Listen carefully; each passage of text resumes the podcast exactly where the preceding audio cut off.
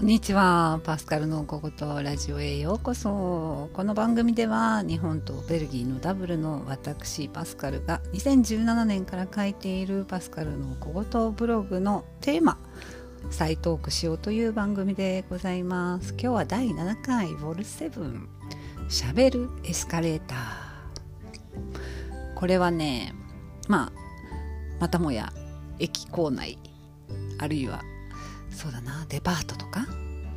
ショッピングモールとか？でいろんなものがなんか自動音声で自動案内で喋ってるなっていうことを書いたブログなんですけどあの、まあ、エスカレーターね。改札行き改札方向方面行き下りエスカレーターですとかね。あるいはエレベーターももたもたしてると目的階を押してくださいとかね。手すりにおつかまりください。足元にご注意ください。この先道路が狭くなっております。滑りやすくなっております。本当にあっちこっちにあのいろんな自動音声があって街歩いててもね最近では工事現場も人が昔は立ってたけどあれも人件費削減なのかしら。人ではなくてなんかこうちっちゃな昔でいうステレオみたいなのがピコッと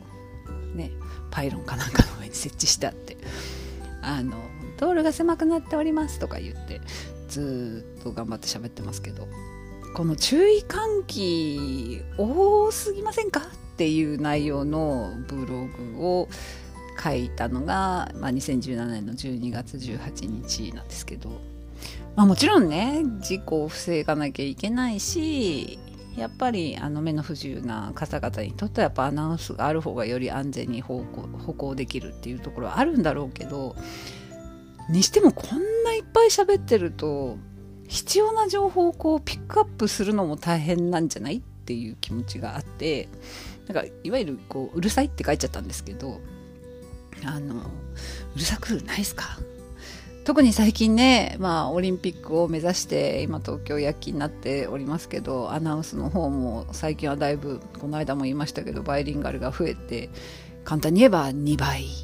アナウンスが増えているんですけどすごい音量だと思うよ。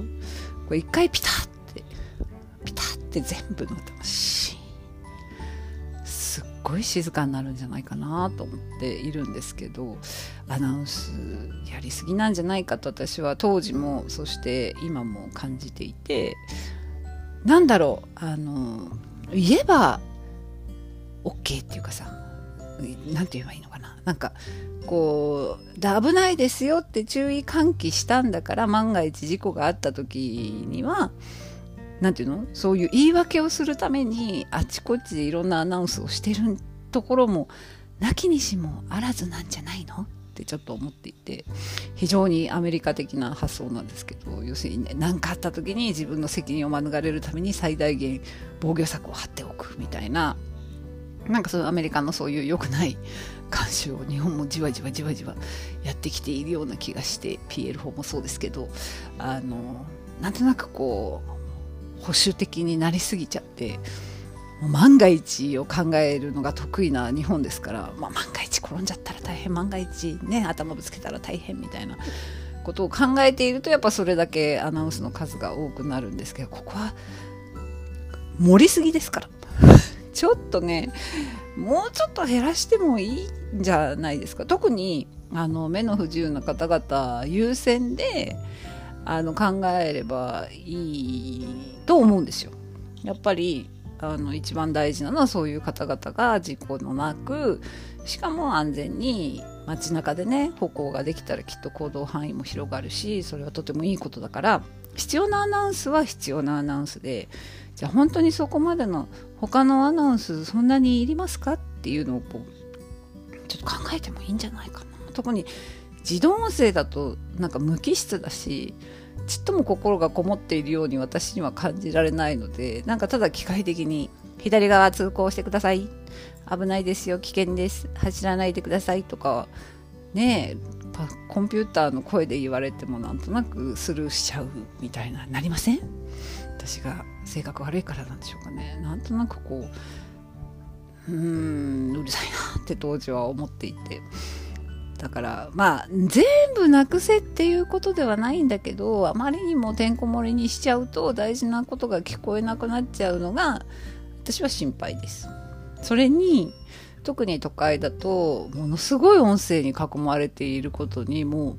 気づかないぐらいでヨーロッパ全くないので